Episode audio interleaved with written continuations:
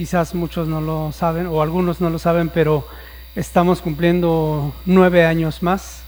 Esta iglesia, esta pequeña parte del cuerpo de Cristo comenzó el 2 de diciembre de hace nueve años, no, no sé sacar la cuenta, pero hace nueve años. Y, este, y acabamos recién, hace dos días, de cumplir nueve, nueve años de estar aquí. Gracias a Dios por la vida de los hermanos que iniciaron esta obra algunos de ellos ya están con el Señor, como nuestro hermano Abel ya está con el Señor, pero hay aquí dos fundadores, Juan Díaz Fede, y muchos que nos fuimos sumando en el, paso de los años, y gracias a Dios por esta iglesia. Y bueno, mis hermanos, pues me ha sido encomendado el privilegio de compartir hoy eh, la palabra del Señor. Estamos estudiando la carta a los Efesios y solo vamos a ver un versículo de, de Efesios 4 pero es interesante ver cuánto puede sacar uno de la palabra de Dios en un solo versículo. Ya el jueves, quienes pudieron estar aquí en la reunión de oración y estudio, estuvimos viendo algunas cosas, pero hoy podemos eh, ahondar sobre un poco más de esto. Y pensando en esto, yo veía que hoy más que nunca, en esta llamada aldea global, el hombre natural está haciendo esfuerzos por unir a toda la humanidad. Eh, en esos esfuerzos eh, el hombre cree que puede alcanzar esto, unir a toda la humanidad. muestra de ello es el Mundial de Fútbol que se está jugando este, actualmente e incluso hay un eslogan que dice el mundo unido por un balón. Y también los Juegos Olímpicos, por ejemplo, y son eventos que intentan unir a la humanidad que muchas veces sabemos que resulta todo lo contrario, terminan peleándose y terminan este, echando bronca ahí porque no les pareció el arbitraje, lo que sea. Pero incluso aficionados mexicanos y argentinos que se agarraron a golpes antes del partido. Y bueno, realmente estos son intentos infructuosos del hombre por unir a la humanidad.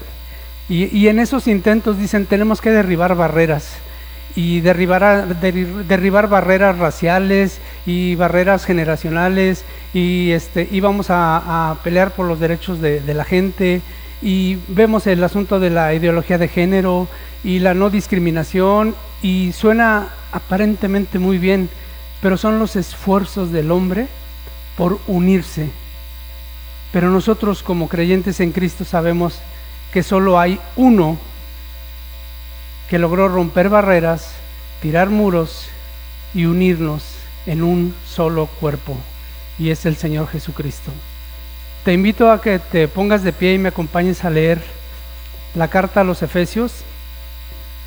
No es este el versículo que vamos a estudiar, pero quiero que comencemos leyendo esto.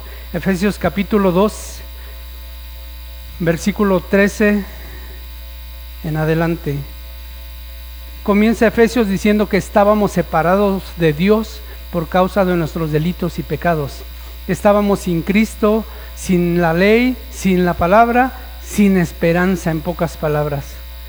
Pero dice el versículo 13, las buenas noticias, versículo 13 del capítulo 2, escribiendo el apóstol Pablo, dice, pero ahora en Cristo Jesús, en Cristo Jesús, ustedes que en otro tiempo estaban lejos, han sido hechos cercanos por la sangre de Cristo, porque Él es nuestra paz, que de ambos pueblos hizo uno, derribando la pared intermedia de separación, aboliendo en su carne las enemistades y la ley de los mandamientos expresados en ordenanzas, para crear en sí mismo de los dos un solo y nuevo hombre, haciendo la paz, y mediante la cruz reconciliar con Dios a ambos en un solo cuerpo, esto es la iglesia, matando en ella las enemistades. Acompáñame a orar.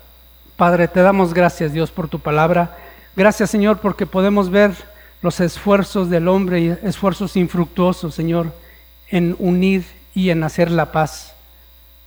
Pero sabemos que solamente en Cristo, en Cristo la podemos encontrar. Él es nuestra paz. Él es quien nos ha acercado a ti. Él es quien ha derribado muros. Él es quien hizo de los dos, de tu pueblo judío y de nosotros siendo gentiles, hizo un solo cuerpo que es la iglesia. Y nos sentimos, Señor, agradecidos contigo porque nos has incluido en ella. Gracias, Padre, por ello. Gracias, Jesús, porque quitaste toda barrera. Tú sí, tú sí rompiste toda barrera y nos has hecho un cuerpo en ti. Te damos gracias por ello. En tu nombre oramos. Amén. Pueden tomar asiento. Y bueno, nuestra, nuestra lectura comienza en la carta a los Efesios, ahí mismo en la siguiente, tal vez en la siguiente página de tu Biblia, capítulo 4 de, Efesios. Capítulo 4 de Efesios. Y, y, vamos a leer para entrar en, en materia los primeros tres versículos para poder agarrarle sabor. Dice el apóstol Pablo, yo pues preso en el Señor, os ruego que andéis como es digno de la vocación con que fuisteis llamados, con toda humildad y mansedumbre, soportándoos con paciencia los unos a los otros en amor, solícitos en guardar la unidad del Espíritu en el vínculo de la paz. Este es el, inicio del capítulo 4 que escribe el apóstol Pablo. Preso en el Señor, dice, les ruego que anden como es digno de la vocación con que fueron llamados. Y empieza a mencionar una serie de cosas que todo creyente debemos mostrar. Mansedumbre, paciencia, amor. Y finalmente en el versículo 3 dice, solícitos en guardar la unidad del Espíritu en el vínculo de la paz. Y ahí es donde vamos a comenzar nosotros. Dice Pablo, solícitos. Si tienes otra versión, tal vez lo diga de una manera distinta. En la Reina Valera dice solícitos. Y, lo decimos a manera de broma, no dice solititos. ¿Sí? No eres tú solo el que lo va a hacer. Dice solícitos. Esa es la palabra que ocupa. Solícitos. ¿Qué es solícito? Busqué las definiciones y dice que pone atención, diligencia y amabilidad en atender o servir a alguien. Ese es alguien solícito. ¿Qué es la palabra solícito? Con buena disposición, diligencia o amabilidad y cuidado en su trabajo, en una tarea que se le encomienda o en hacer un favor a alguien. Eso es solicitud. Hacerlo bien, de buena manera, en amor y cumpliendo con lo que se te ha encargado. Entonces Pablo, que ha estado hablando acerca de nuestra identidad en Cristo, de lo que somos ahora al llegar a, estar en Cristo, adoptados por Dios en Cristo Jesús, sellados con su Espíritu Santo, ahora nos dice, sean solícitos en guardar la unidad del Espíritu en el vínculo de la paz. Y dice, y fíjense cómo dice, solícitos en guardar la unidad del Espíritu. Es decir, los creyentes somos llamados a estar juntos, a estar en unidad. De ahí nuestra insistencia, mis hermanos, de congregarnos. No es por tener más gente aquí, no es por ver lleno, y lo saben ni siquiera es por, no, no nos interesan las ofrendas, porque no es para nosotros. El propósito es que es el mandato de Dios que estemos juntos Alguien podrá decir, no, es que yo mejor solo que mal acompañado. Yo me quedo en mi casa, yo solito, de cristiano solitario con antifaz y caballo blanco, pero no es así. No es así. Hay gente que dice, yo mejor solo en mi casa y soy más feliz. ¿Sí? Y luego escuchamos que la esposa dice, este no se aguanta ni él mismo. ¿A poco no? Dice, este ni él mismo se aguanta, ni siquiera él mismo puede estar en unidad consigo. Dios nos ha llamado a estar en unidad. De ahí una de las muchas razones por las cuales debemos estar congregados. Porque yo no tengo todo el conocimiento de la palabra, pero Dios lo ha puesto en mis hermanos para compartirlo conmigo. Porque mis debilidades a veces se, fortalecen al conocer a otro hermano, al tener que aguantar a Mauricio. Nuestras debilidades somos, somos edificados él sabe que lo amo, por eso puedo hablar así de él. Somos edificados al estar juntos. Crecemos espiritual, espiritualmente y como personas al estar juntos, al estar unidos. A mí me da mucho gusto ver hoy a Francisco, a, Samuel, a Salvador y a Josafat. Qué gusto tenerlos aquí con nosotros. Qué bueno que comparten este tiempo y están hoy aquí. Dios nos ha llamado a estar congregados. Pero fíjense cómo dice la escritura, solícitos en guardar.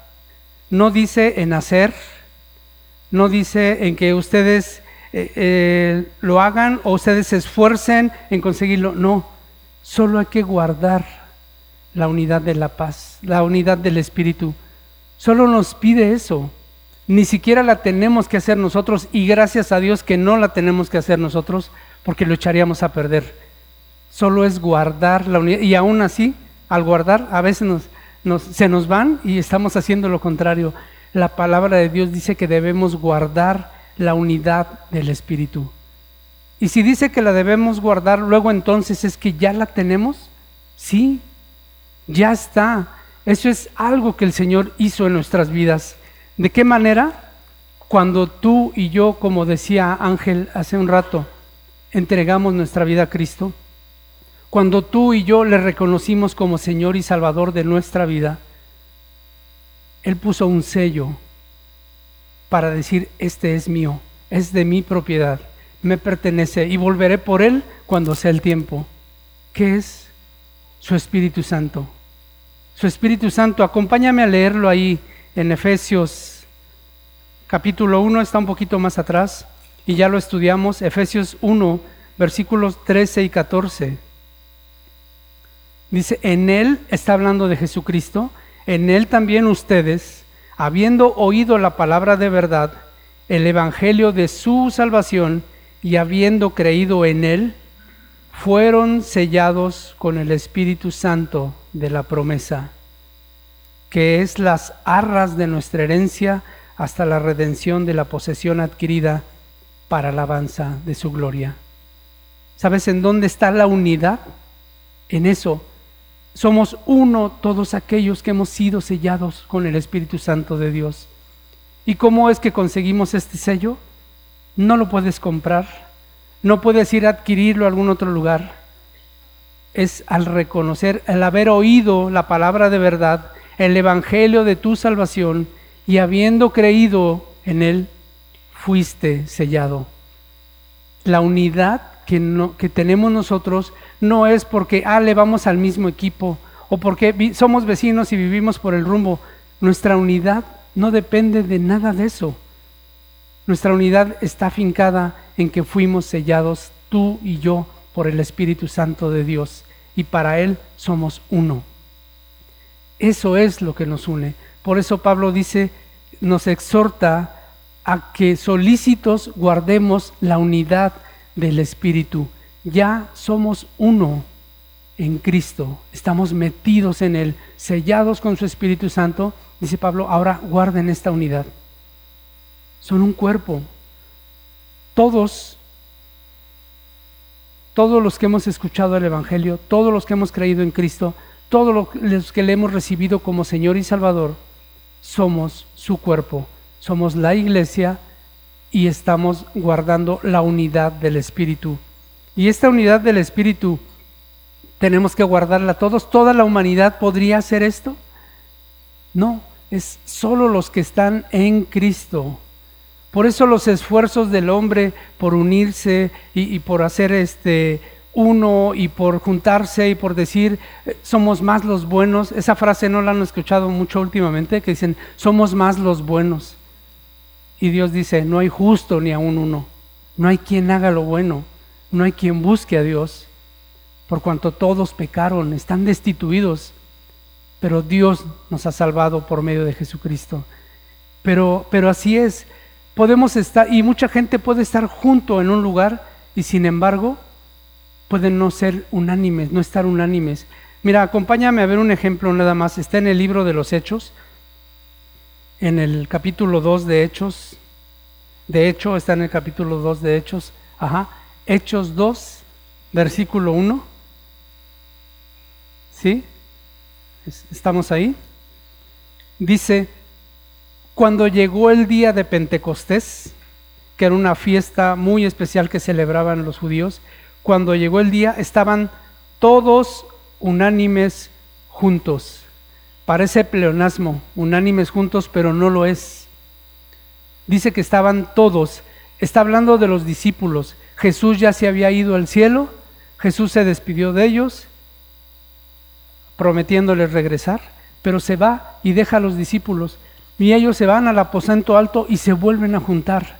Están ahí Y también está María, la madre de Jesús, y, y algunos hermanos, y están ahí. Dice que llegó el día de Pentecostés. ¿Qué es esto? La venida del Espíritu Santo. No es casualidad, justo cuando el Espíritu Santo va a descender sobre ellos, están todos, están unánimes y están juntos. Es la unidad del Espíritu. Hay tres características. Están todos, están unánimes y están juntos. ¿Y qué significa unánime? En un mismo sentir, en un ánimo, con un mismo deseo. Pero unánimes juntos no es pleonasmo, no. Porque tú lo ves ahorita en el Mundial de Fútbol. La gente puede estar en el estadio juntos, pero no están unánimes. Alguno le va a México y otro a Argentina. Pueden estar juntos, pero no unánimes. Y no digas ya en las Olimpiadas, porque allá en los ocho carriles de la pista puede haber gente de ocho nacionalidades. Entonces la gente está en el estadio junta, pero no unánimes. Uno apoya al de México y otro al de Nigeria y otro al de Canadá. Entonces estos hombres estaban unánimes juntos y todos. Ese es el propósito de Dios para su iglesia. Que estemos todos, que estemos unánimes, que estemos juntos. Eso es guardar la unidad del Espíritu. Dios desea vernos así y hay un propósito para esto. No es por, solamente porque Dios se alegre y diga, ay, qué bonito se ven todos juntos ya. No, hay un propósito para esto, para que estemos juntos y para que estemos unánimes y sirvamos a Dios y tiene que, ver con, él. Esta es una de las muchas razones, les decía, por las cuales Dios desea que estemos congregados. Lo hemos dicho muchas veces. Dios nos llama piedras vivas y dice que nos edificamos mutuamente hasta formar el gran edificio de Dios.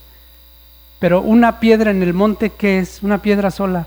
Pues no es más que una piedra. Pero miles de piedras unidas y pegadas que son un edificio, una casa, un edificio, un templo, pueden ser mil cosas.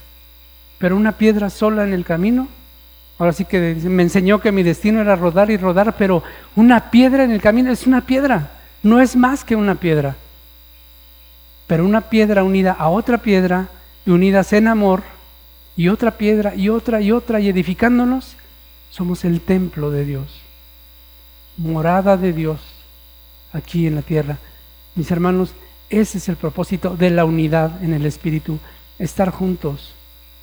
Y, vamos a entender por qué. Ahora, se han hecho muchos esfuerzos, el hombre hace muchos esfuerzos por unir, por decir, se acabaron las barreras raciales y discriminatorias y políticas y ya no. No es cierto, cada vez hay más. Y los de izquierda y los de derecha y, los que creen que pueden ser un, perro de, cinco años, este, French Bull y los que saben que son seres humanos. Mis hermanos, hay muchas diferencias, pero el hombre está tratando según de acabar con todas estas. E inclusive en lo, en lo, en lo eclesial, digamos, en cuanto a la iglesia, se ha acuñado un término de unos, bueno, de muchos años para acá, el ecumenismo. Si han oído hablar quizás del ecumenismo, no tiene nada que ver con meni, ecumenismo no es de meni, el, ecumenismo, el ecumenismo, eh, digamos que en la parte, en el ecumenismo cristiano, desea unir a todas las ramas del cristianismo.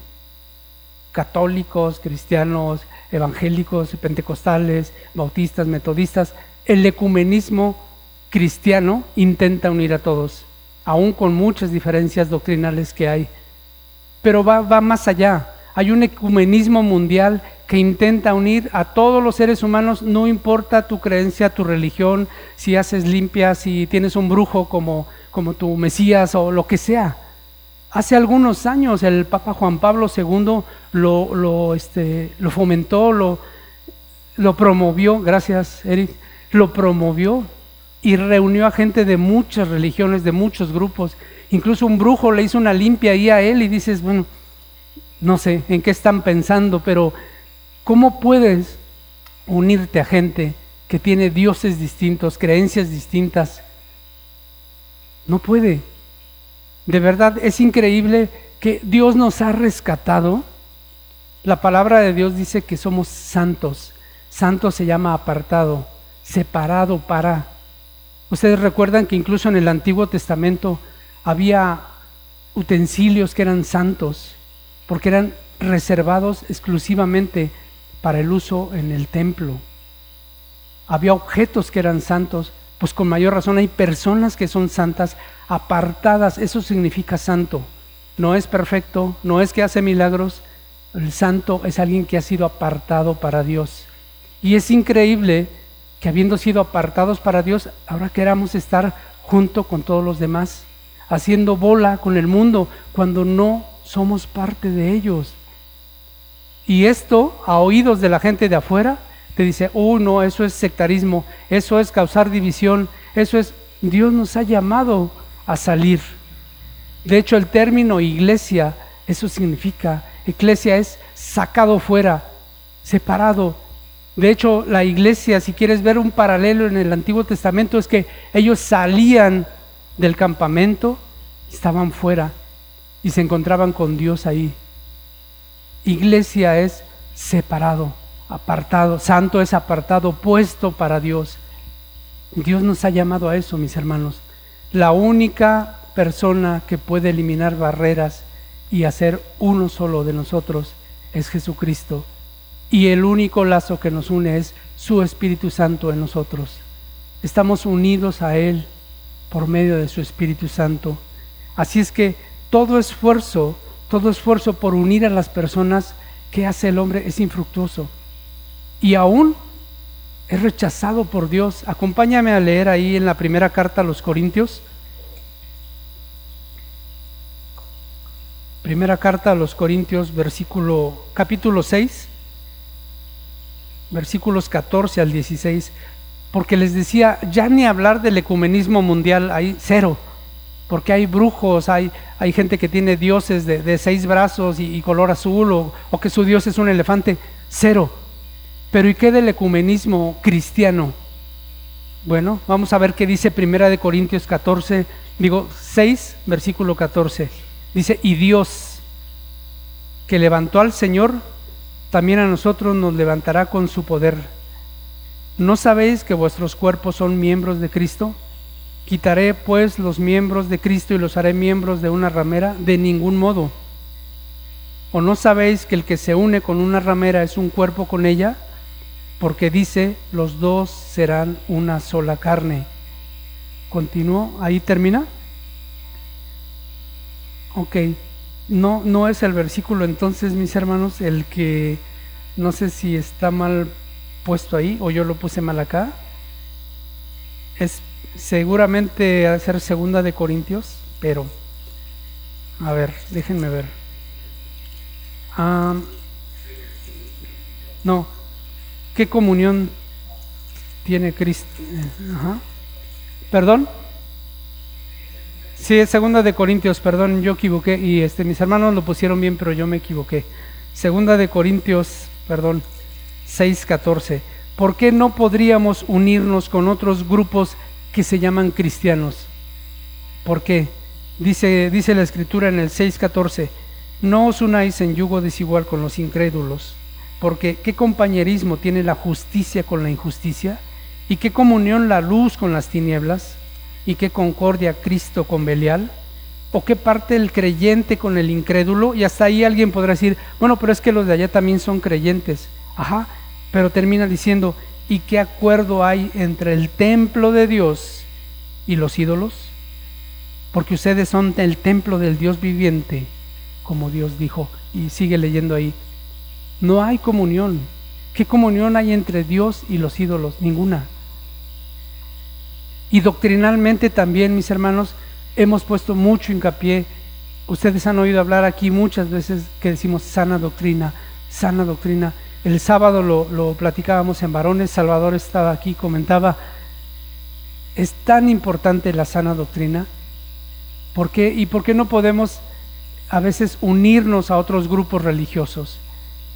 Porque no tienen la sana doctrina, porque de repente empiezan a enseñar que tú puedes hablar así o que puedes hacer esto, que tienes poder y autoridad para transformar al mundo. No, mis hermanos, la sana doctrina es muy clara. El único que tiene poder es Dios. La única palabra con poder es la palabra de Dios. El único que tiene autoridad sobre todas las cosas es el Señor. Así es que somos llamados a estar unidos en el Espíritu con el Señor. Eso es lo que el apóstol Pablo les dice. Ustedes recuerdan hace muchos años una canción de John Lennon, todo el mundo la sabe, imagina, y, y, la letra suena aparentemente pues bonita y dice, imagina un mundo en el que no hay barreras, en el que no hay países, en el que tú y yo vamos a estar juntos, en el que la humanidad va a ser lo mejor y bla, bla, bla, y dices, ah, pues suena bien, ¿qué tiene de malo?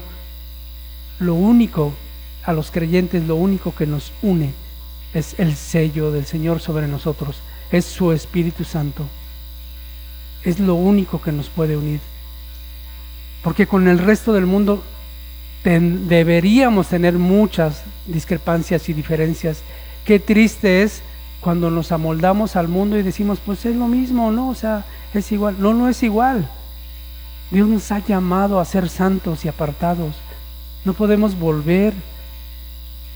Esto espiritualmente sería como el síndrome de Estocolmo, que Dios te ha rescatado y tú decides volver con tu captor y estar ahí. No, Dios te ha llamado para que ahora le pertenezcas a Él y desees estar con Él y con los que son de Él. Y que suena muy sectario esto, pues sí, Dios nos llamó a ser apartados para Él. Dios nos llamó a salir. Y al mundo le va a parecer que esto es como, como separarse. Gracias a Dios que les parezca que nos estamos separando. Sí, porque dice Jesús, están en el mundo, pero no son del mundo. Le pertenecemos a Él. Eso es ser santo. Entonces, esta unidad del Espíritu es una unidad compuesta, mis hermanos, compuesta por ti, por mí, por todo aquel que ha confesado a Jesús como Señor y Salvador. La unidad en el Espíritu es donde están todos los creyentes en Cristo, todos los hijos de Dios. Acompáñame a leer en eh, la carta a los romanos, Romanos capítulo 12.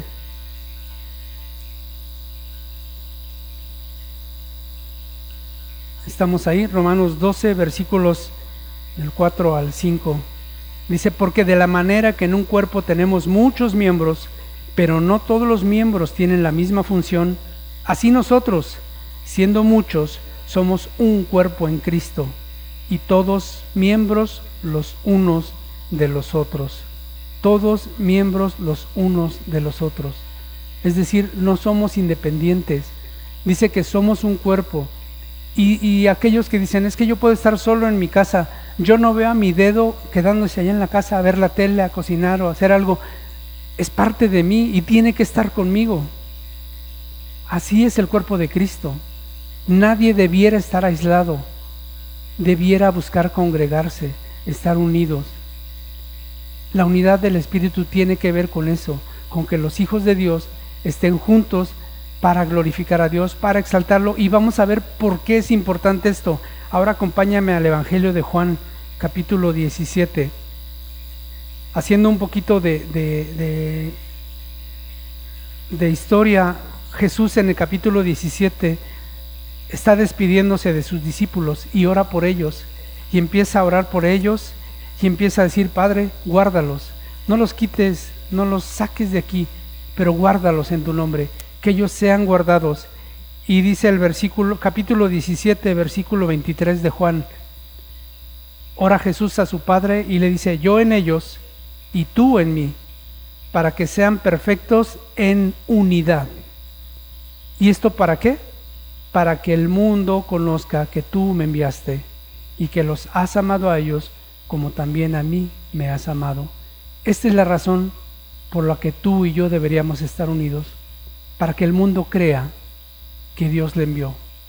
Hoy este mundo que está queriendo unirse con sus propios esfuerzos debe reconocer que solamente en Cristo hay unidad. Dice Jesús, que sean uno, Padre, como tú en mí y yo en ti, para que el mundo crea que tú me enviaste. Mi hermano, es triste ver cuando la iglesia se separa, se divide, se pelean, se van, porque entonces no estamos guardando la unidad en el Espíritu. Somos llamados a guardar la unidad.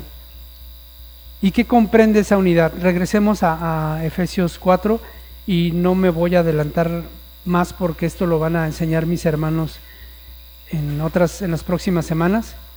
Pero ¿qué comprende esta unidad? ¿Qué es lo que nos debe unir como creyentes en Cristo? Digo, es su Espíritu Santo quien nos une, sí, pero ¿qué comprende esta unidad? Dice el versículo 4, un cuerpo, que es el cuerpo de Cristo, es su iglesia, un espíritu, el Espíritu Santo, como fuisteis también llamados en una misma esperanza de vuestra vocación, un Señor, una fe, un bautismo, un Dios y Padre. Eso es lo que debemos tener en común. El mismo cuerpo que es la iglesia, un espíritu que es el Espíritu Santo, un Señor que es Jesucristo, una fe, un bautismo y un Dios y Padre de todas las cosas. Esas, esas cosas deberían de unirnos. Si alguien tiene algo diferente a esto, no puedes estar unido a Él. Nuestra unión es con todos aquellos que tienen un mismo Señor, una misma fe, un bautismo, un Dios y Padre de todas las cosas. Estamos unidos a todos ellos. Así sea un hermano que está en China, si ha puesto su fe en Jesucristo, si, el Señor Jehová, Dios del universo, es su Padre, si el Espíritu Santo le ha sellado, es mi hermano y es uno conmigo, y somos parte del cuerpo de Cristo. ¿Y qué propósito tiene guardar esta unidad? Regresamos ahí a Efesios 4. Efesios 4, ¿qué propósito tiene guardar esta unidad? He aquí el propósito. El versículo 13 dice, 4.13, hasta que todos lleguemos a la unidad de la fe y del conocimiento del Hijo de Dios, a un varón perfecto, a la medida de la estatura de la plenitud de Cristo para que ya no seamos niños fluctuantes llevados por doquiera de todo viento de doctrina, por estratagema de hombres que para engañar emplean con astucias las artimañas del error, sino que siguiendo la verdad en amor, crezcamos en todo en aquel que es la cabeza, esto es Cristo, de quien todo el cuerpo, bien concertado y unido entre sí por todas las coyunturas que se ayudan mutuamente, según la actividad propia de cada miembro, recibe su crecimiento, y repito, recibe su crecimiento para ir edificándose en amor. Ese es el propósito de estar unidos, crecer a la medida del varón perfecto que es Cristo, hasta la estatura del varón perfecto. ¿Y cómo lo vamos a hacer si yo estoy aislado, si vivo por allá, si yo no quiero nada con los creyentes, me caen gordos? Pero soy cristiano y, amo mucho a Dios. Y hay muchos que lo expresan así. Ah, yo, Dios y yo somos bien cuates, pero hijo, estos no lo soporto. Estás mal. Si no amas a tu hermano, a quien ves, dice el apóstol Juan, ¿cómo puedes decir que amas a Dios a quien no ves? Tenemos que amar a nuestros hermanos. Y el propósito de Dios, de Dios es que crezcamos en unidad hasta alcanzar la medida del varón perfecto que es Cristo. ¿Y cómo podemos guardar esta unidad? ¿De qué, ¿De qué, elementos podemos echar mano? Ahí mismo en Efesios 4 lo dice. En el vínculo de la paz. Solícitos en guardar la unidad del Espíritu en el vínculo de la paz. Y que al principio cuando les dije que se pararan a leer, ya leímos, ¿quién es nuestra paz? Cristo es nuestra paz. Él derribó, Él derribó los muros que nos separaban nos hizo uno, a gentiles y a judíos nos hizo uno y nos puso en un cuerpo que es la iglesia, el cuerpo de Cristo. Él es nuestra paz. Y dice Pablo que solícitos en guardar la unidad del Espíritu en el vínculo. El vínculo es la unión, es el enlace, es lo que te pega a otro en el vínculo de la paz, la paz de Cristo, la presencia de Dios en tu vida. ¿Y cómo podemos ocuparnos de esto? ¿Cómo podemos entonces guardar eso?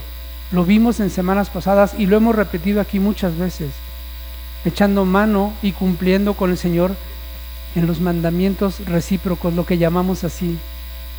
Ama a tu prójimo como a ti mismo. Y dice en los mandamientos recíprocos, ama, eh, este, ámense unos a otros, perdónense unos a otros Sopórtense unos a otros, oren unos por otros. El unos por otros, mis hermanos, es la manera de mantenernos unidos en amor. y buscar, buscar la unidad en el Espíritu. Si yo no soy capaz de perdonar a mi hermano, si yo no soy capaz de orar por mi hermano, si yo no soy capaz de hacer algo a favor de mi hermano, no estoy ayudando en nada, no estoy queriendo guardar la unidad del Espíritu. Somos llamados a ver por los demás. Es triste que a veces pasan los años y llevas 20 años en la misma iglesia con una persona y te dicen, ¿cómo se llama? Aquel, el de los lentes, ese del pelo parado, bueno, no, soy yo, pero el de, los, el de los pelos parados, el de lentes, que luego sube, no sabemos ni cómo se llama la persona que tienes a un lado. Y esa debiera ser una diferencia de, de irse a reunir a otro lugar en donde tú no sabes si el que está junto a ti se está muriendo de cáncer, si tiene para comer mañana, si tiene trabajo o no, si tiene un familiar enfermo.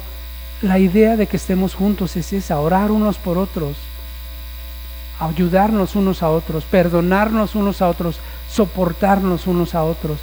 Y, nos enseñaban lo que es soportar, ponerte debajo y aguantar.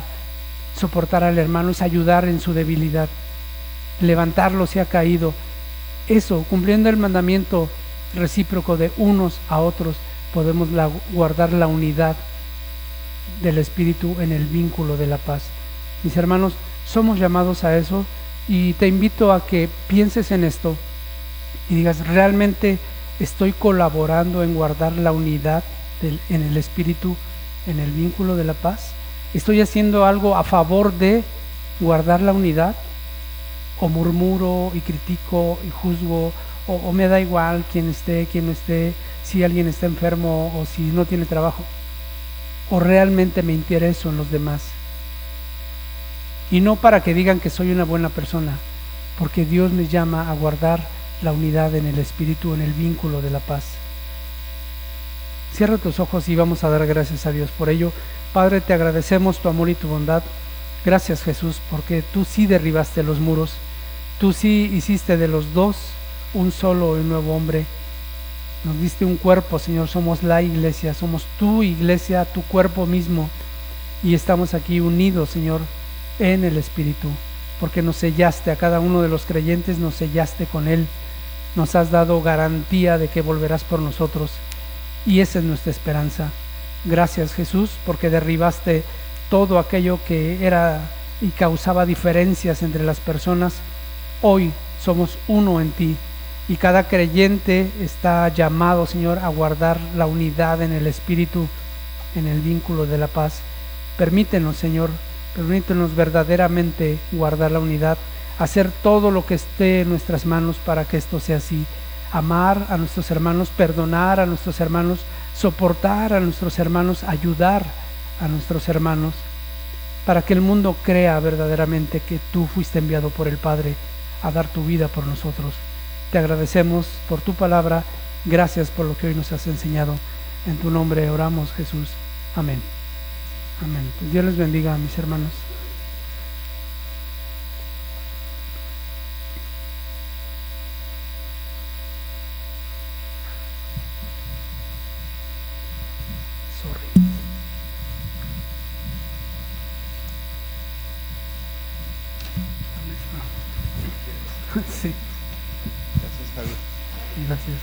Gracias Javi por el mensaje. Eh, vamos a continuar con el devoción.